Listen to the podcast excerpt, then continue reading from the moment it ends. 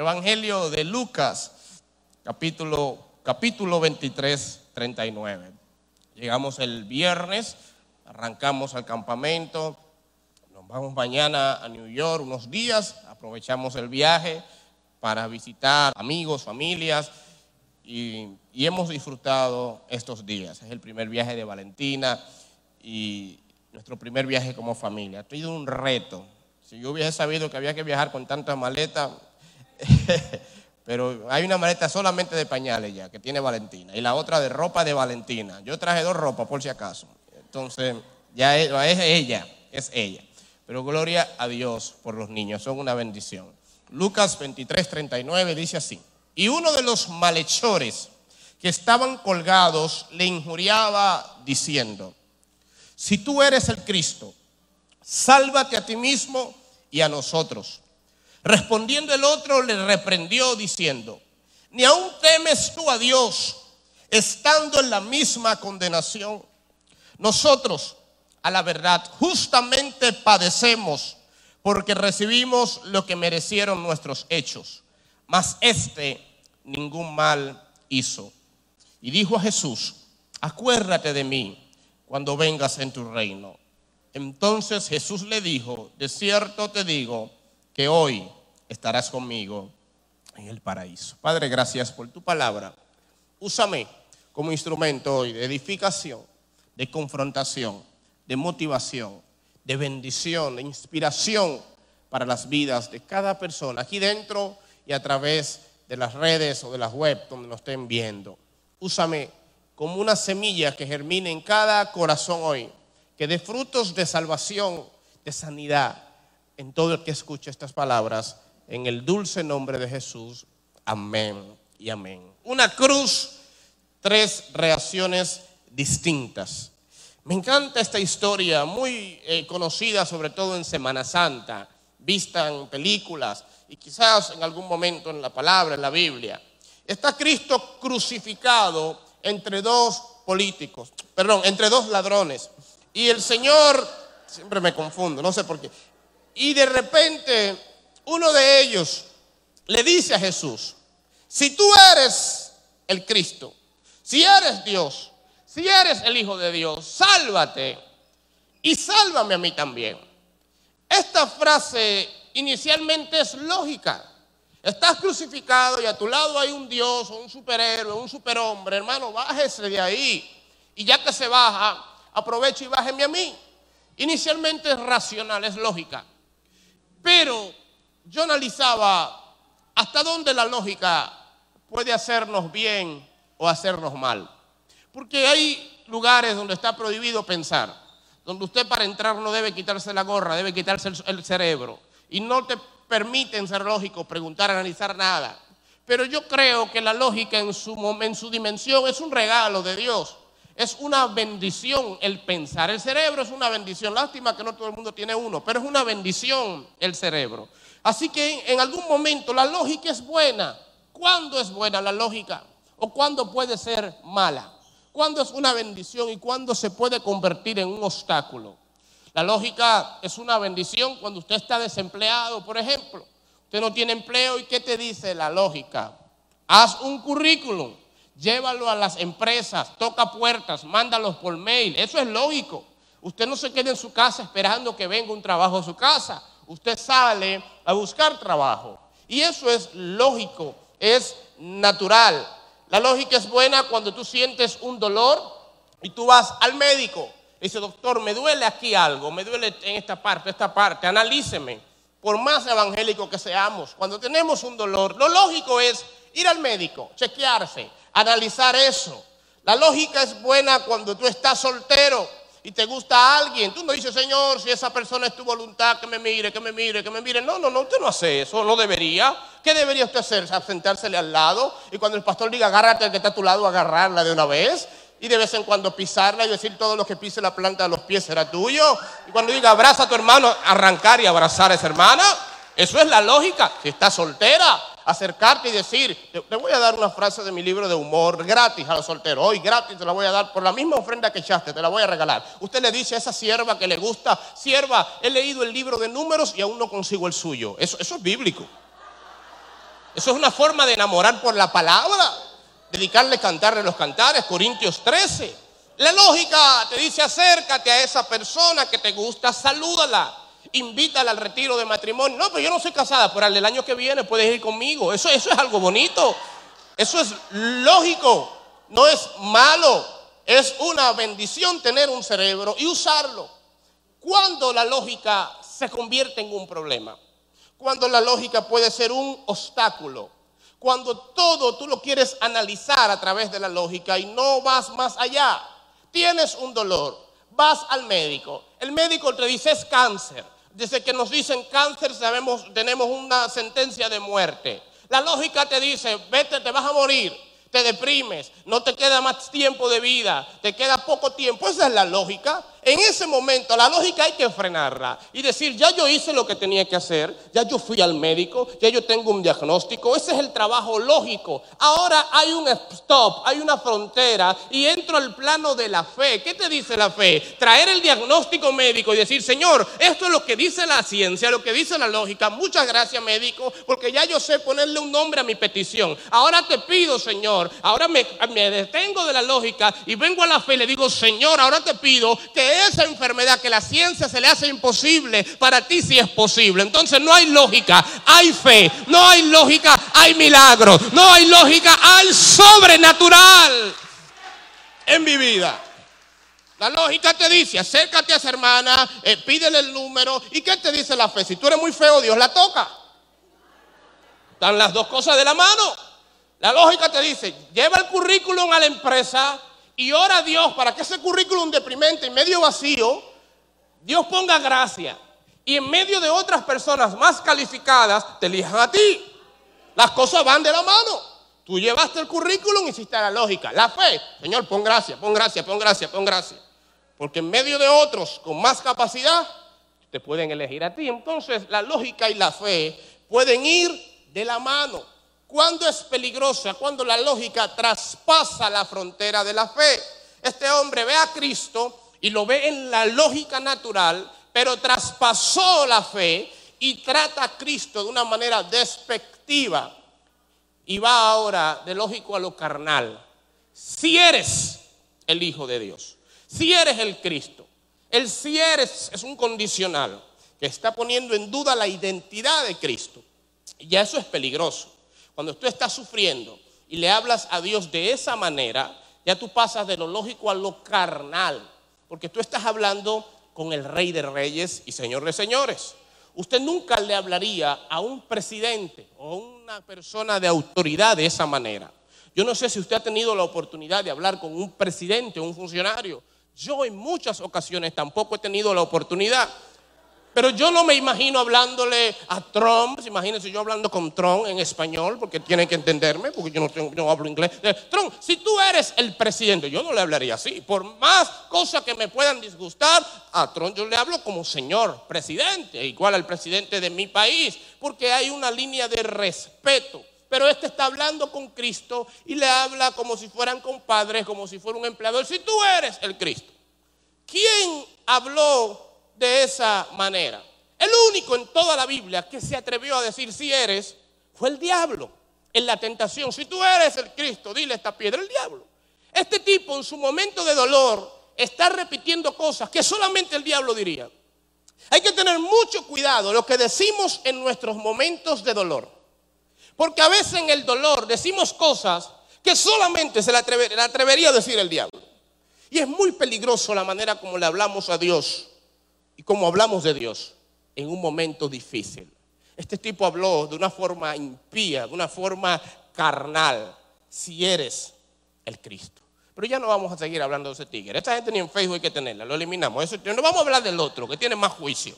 El otro dice, ni aún temes tú a Dios, estando en la misma condenación. Esto es maravilloso. Porque él le dice, tú no tienes respeto, casi muriéndote ya no te sensibiliza la muerte. Hay personas que el dolor los sensibilizan. Dice la Biblia que para el Hijo de Dios la prueba de su fe le produce paciencia. Hay gente que la prueba los, los pone más paciente, pero al necio las pruebas lo pone más necio. Este hombre le está diciendo, tú estás pasando un momento difícil y deberías ser más sensible, pero ni siquiera en un momento difícil tiene temor de Dios. Y cuando yo leía esto me preguntaba a mí mismo, mí mismo, ¿quién eres tú en un momento difícil? ¿Qué sale de ti en un momento difícil? La cebolla, cuando usted la, está cortando, ¿qué sale de ella? Un agrio, ¿verdad? ¿Le ha pasado a usted que cortando una cebolla empieza a llorar? de forma hipócrita, porque debería llorar ella, que es la que está siendo cortada, ¿verdad? No usted. Pero somos hipócritas, la cortamos y empezamos a llorar. ¿Por qué? Porque de la cebolla sale un agrio. ¿Alguna vez ha cortado un limón o una naranja agria y sale un, ese agrio que te, te cae en los ojos? Es difícil. Sin embargo, hay una madera o hay maderas que cuando son quebradas sacan aroma. La madera de acacia, el pino, hay una que se llama el zángano, algo así, yo nunca me sé el nombre, pero el zángano, el zángano, no sé, mi mamá me decía zángano, yo no sé. El cedro, cuando el cedro es cortado, sale un olor.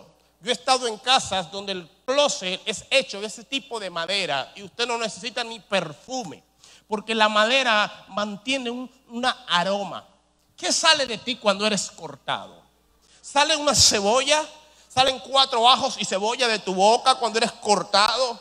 Cuando estás manejando, estás conduciendo el automóvil y alguien viene, yo sé que aquí no pasa en Estados Unidos, pero usted sabe dónde venimos, y, viene un motorista, y viene un guagüero, un bus, y viene un camión de basura, y viene una bestia, que Dios lo bendiga, y te, te atraviesa. ¿Qué sale de ti? ¿Qué sale de ti la enfermedad? ¿Qué sale de ti en una crisis matrimonial? Decía un pastor, sale de mí el deseo de agarrar al esposo por el cuello y decirle, Señor, te lo lleva o te lo mando. Sale de ti poner la mano en la cabeza a la esposa y decir, Señor, elimínala. Digo, ilumínala, Padre, por favor. Sale un agrio en tus momentos difíciles. ¿Eres cebolla? ¿Eres limón? ¿O hay un aroma? que aunque duele ser quebrado, sale algo como de Cristo dentro de ti, que dice, aún en el momento más difícil, seré capaz de dar una alabanza, seré capaz de seguir congregándome, seré capaz de glorificar a Dios en esto que estoy pasando. Yo me hago esa pregunta porque en momentos difíciles también de mí ha salido un agrio o también de mí ha salido una aroma. Y es una pregunta que debemos de hacer. Él le dice, tú estando condenado no tienes temor de Dios.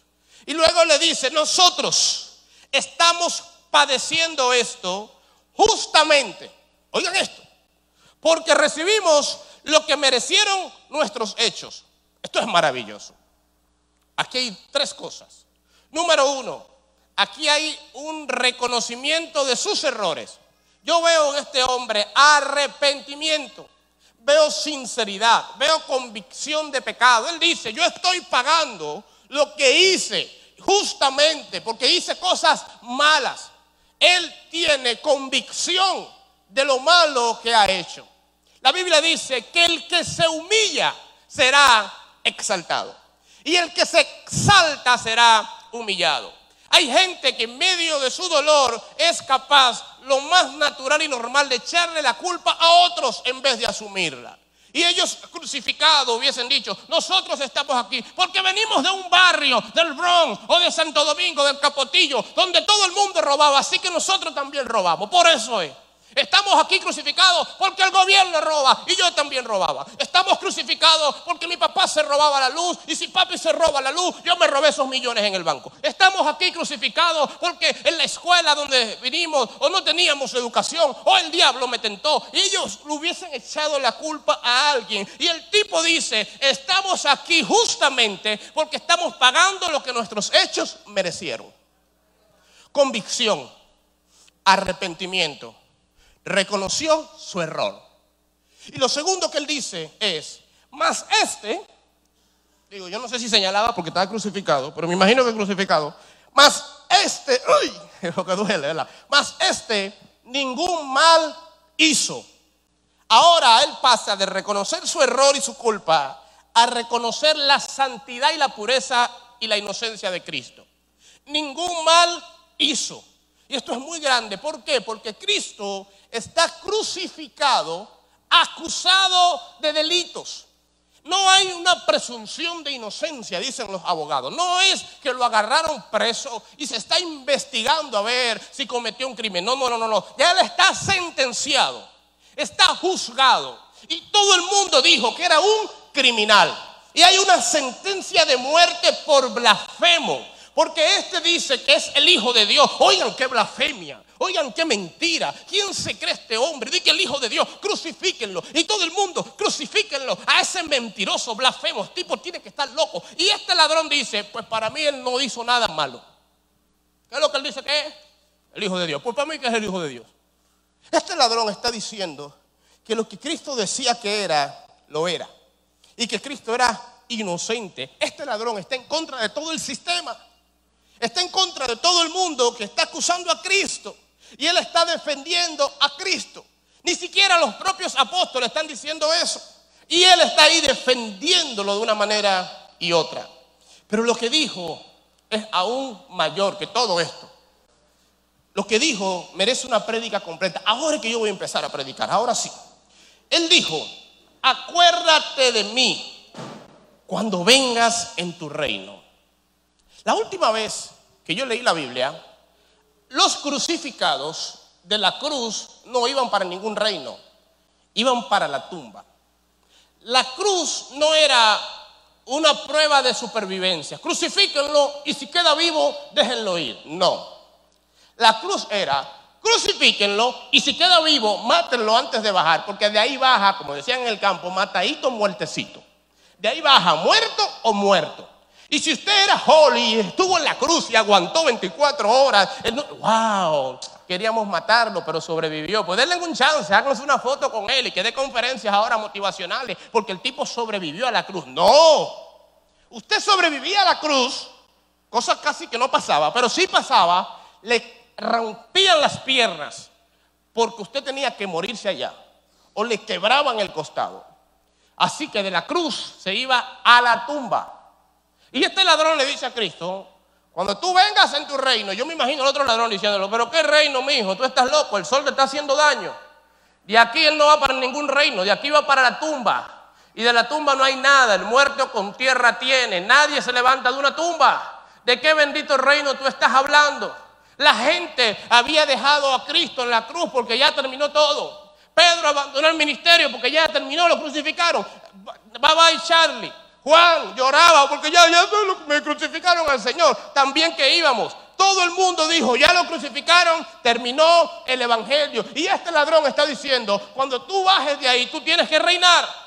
¿De dónde rayos sacaron este ladrón tan evangélico? Porque saben que a Cristo se burlaron de él porque le decían el rey de los judíos. Y este ladrón dice, aunque te pongan una corona de espina burlándote de ti como rey, y un manto burlándote de ti como rey. Yo creo que tú eres un rey, aunque estés crucificado. Y si tú eres un rey, cuando tú vayas a reinar, acuérdate de mí. Y yo me imagino el mismo Cristo sorprendido. ¿Y este hombre quién le dijo que yo iba a reinar? Esto era algo escatológico que se había profetizado, pero que nadie estaba creyendo. Y él en la cruz está creyendo que Cristo es un rey, que Cristo va a reinar, que Cristo estaba crucificado, pero en algún momento iba a venir, iba a tener memoria. Y por favor, acuérdate de mí. Este bendito hombre más evangélico que yo. Y esto es importante, mis hermanos, porque a veces, cuando nos encontramos en un momento de dolor y no parecemos reyes, creemos que ya no somos reyes. El pastor hablaba ahorita de la identidad de hijos. Y a veces creemos que somos hijos hasta que nuestra identidad es probada. Él está viendo a Cristo crucificado, desnudo, casi muerto. Le dice, tú eres un rey. No lo parece, pero lo eres. Yo no soy siempre lo que yo parezco. Hay veces que yo no parezco una persona próspera, pero yo me siento una persona próspera. Hay veces que yo no parezco un hijo de Dios, pero yo soy, sigo siendo un hijo de Dios. Porque mi hija a veces hace cosas que no son dignas de mí. Ahorita hizo algo que no era digno de mí. Y Hannah que estaba, pues, ay, fo, Hannah, Hannah, niña de cinco años, ay, Dios mío, ¿qué es esto? ¿Qué es esto? Y salió de la habitación eh, o de la sala. Y yo no puedo decir, ay, mi hija, eso, eso no es mío. Tú no eres mi hija de ahora. No, no, ella sigue siendo mi hija. No huele a mi hija, pero sigue siendo mi hija. Hay momentos de nuestras vidas que no olemos a hijos de Dios, que hacemos cosas que no son típicas de un hijo de Dios, pero seguimos siendo hijos de Dios. Dios nos limpia todo eso y nos dice, tú sigues siendo mi hijo, aunque no lo parezca ahora. Este hombre le dice, tú sigues siendo un rey, aunque hoy no parezcas un rey. Por eso acuérdate de mí cuando vengas en tu reino. ¿De dónde vino tanta convicción en este hombre? Un día hablaba con mi esposa y ella le decía a los hermanos de la iglesia, esta convicción él la recibió porque tuvo arrepentimiento. Y cuando usted tiene arrepentimiento, tiene revelación de Dios. Cuando usted lee la Biblia sin arrepentimiento, usted ve solo letras muertas, capaces de tirar pullas e indirectas a los demás. Y usted lee la Biblia buscando, la, eh, aquí dice que el tamaño del ruedo de los pantalones es hasta los pies. ¿Y quién lo tiene de la rodilla? Míralo ahí, hermana, arrepiéntase, buena impía. Porque usted anda buscándole cómo, qué encuentra para el hermano, y qué encuentro para el pastor, y qué encuentro para los diáconos, y qué encuentro para fulano. Porque usted está leyendo la Biblia para acabar gente. Cuando usted tiene convicción y arrepentimiento, la Biblia no, no, es una ametralladora para matar gente, es un espejo donde usted se ve y dice, rayo, mira, mira esto, ay mi madre, ay Señor,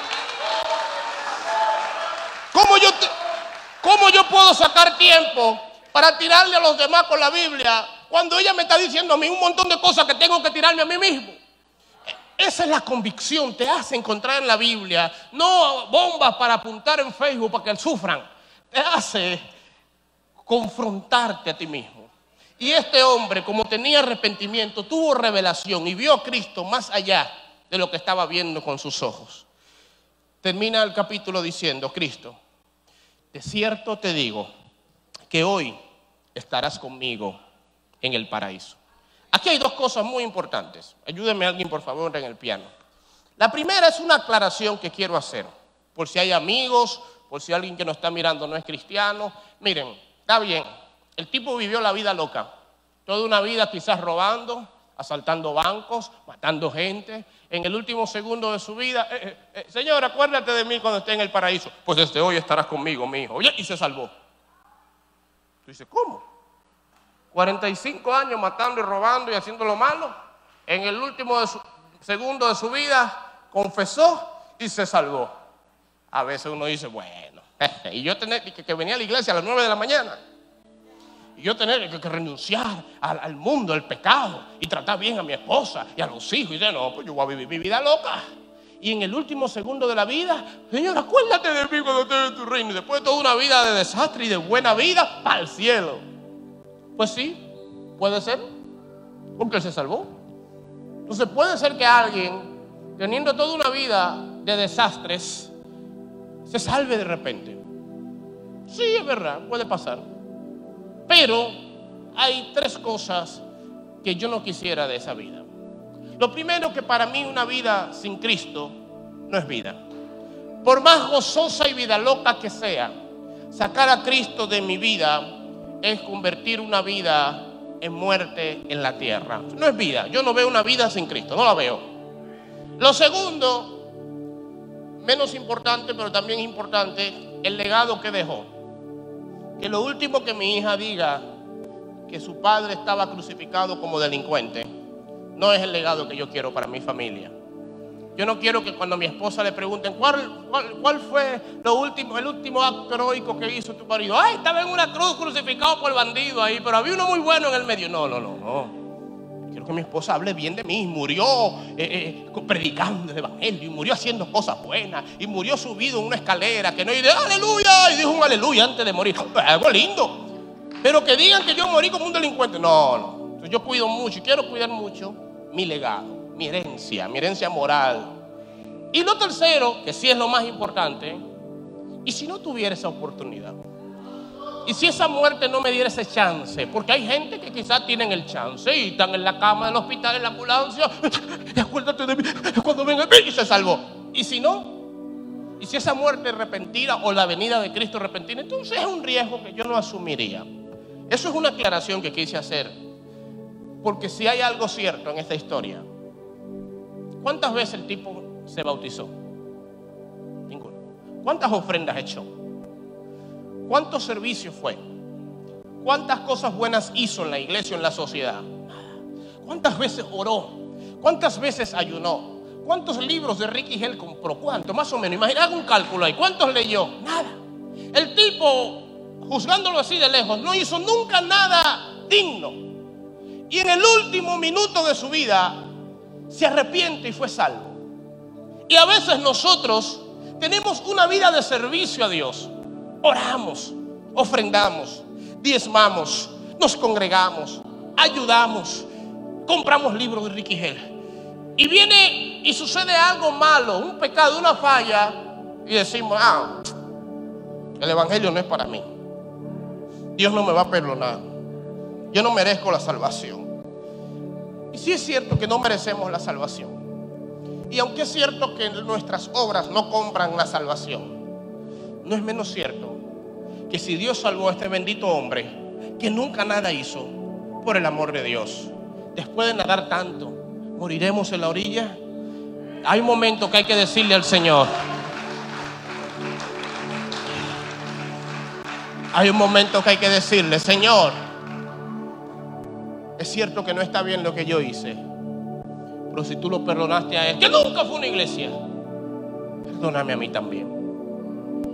Tú perdonaste a ese desgraciado que toda su vida se la pasó robando y lo último que hizo fue arrepentirse, pues yo que me he arrepentido tantas veces, también perdóname a mí.